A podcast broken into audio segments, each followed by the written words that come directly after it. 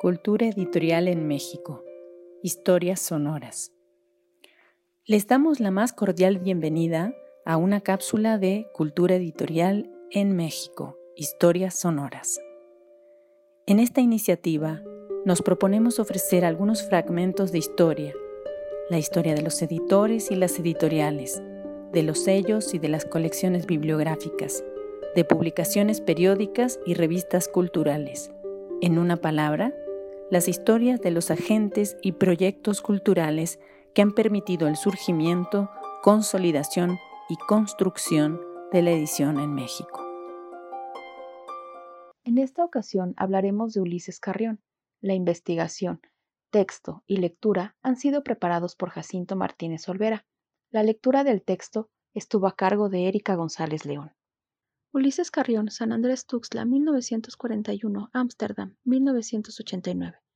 Fue un personaje sui generis en todos los aspectos, pues de ser uno de los escritores más prometedores de la segunda mitad del siglo XX, no solo renunció a la identidad de escritor mexicano y su tradición, sino también a la posibilidad de identificarse y que se le relacionara con la literatura latinoamericana del boom. Carrión fue un escritor, artista y teórico veracruzano que trastocó la tradición del arte y de la literatura mexicana de los años 70. Aunque inició su trayectoria como narrador, en algún momento dejó la escritura literaria y se convirtió en el mayor exponente de la teoría y el arte conceptuales de la época. Carrión deseaba construir un mundo propio, un espacio donde pudiera vivir abiertamente su identidad de género y su creativa experimentación artística, por lo que asumió el rol de outsider en Europa. De tal suerte, Carrión se estableció en Ámsterdam en 1970, ciudad a la que llegó como un entusiasta desconocido que asimilaba nuevos contextos, referentes y corpus culturales, y donde al poco tiempo su percepción y extrusión creativa empezó a mutar. A Ámsterdam también lo ligaba su pareja Art van Barneveld, con quien abriría en 1975 Other Books and So, librería especializada en productos editoriales y artísticos alternativos, espacio fundamental para la difusión de la producción editorial alternativa y artística. Aunque su nacionalización no se concretó hasta 1984, desde una década antes ya definía a Holanda como su patria de elección y había abandonado la literatura por el arte. Carrión fue el primer escritor y artista nacido en México que se convirtió expresamente en post-mexicano. El veracruzano pasó de ser prosista literario a poeta posmoderno en plena ebullición del metalenguaje, pues en su experimentación con la poesía visual abandonó metro, rima, imagen y anécdota, y la reemplazó por un método, series que se multiplican a partir de un principio rector. Carrión no quería incluirse a un mismo huésped, sino desarrollar uno propio, no pertenecer a una tradición aborrecente, sino co-crear un epicentro temporal y espacial.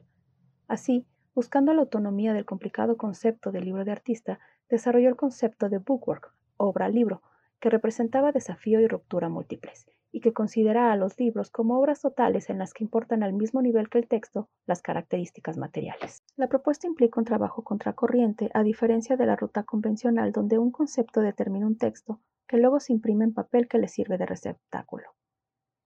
Carrión entendía la obra libro como objeto donde el concepto no solo determina el texto, sino que establece una bibliopoiesis matérica semántica total. Se trata de hacer libros coherentes con las convenciones e hipótesis propias respecto al arte y la creación artística, no un conceptualismo del texto, sino un conceptualismo sobre la estructura íntegra del libro, poética que nace de la enumeración concisa de sus pensamientos sobre la muerte de la literatura y la desaparición del libro, la crisis poética y las transformaciones que esto conlleva.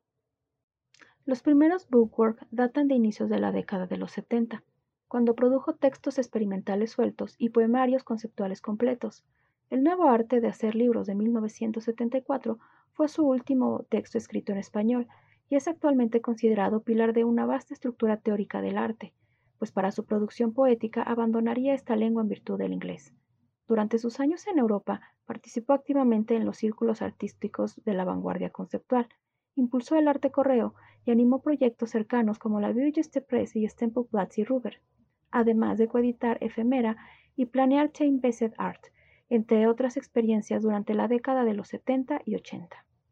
Entre la obra de Carrión destacan sus únicos dos libros de narrativa, La muerte de Miss O, Era, 1964, y de Alemania, Joaquín Mortis, 1970.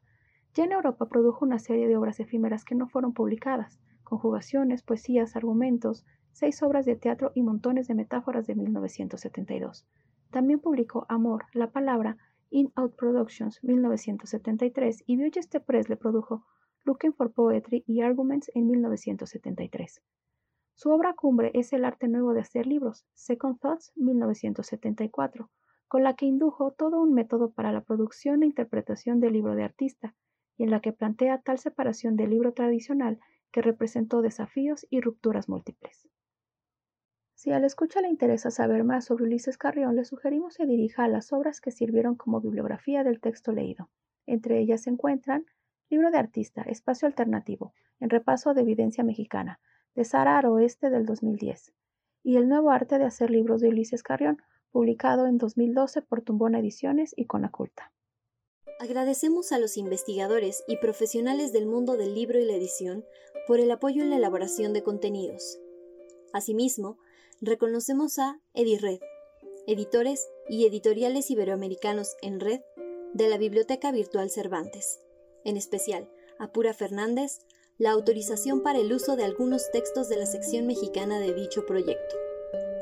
Los invitamos a seguirnos en Cultura Editorial en México, Historias Sonoras. Gracias por su atención.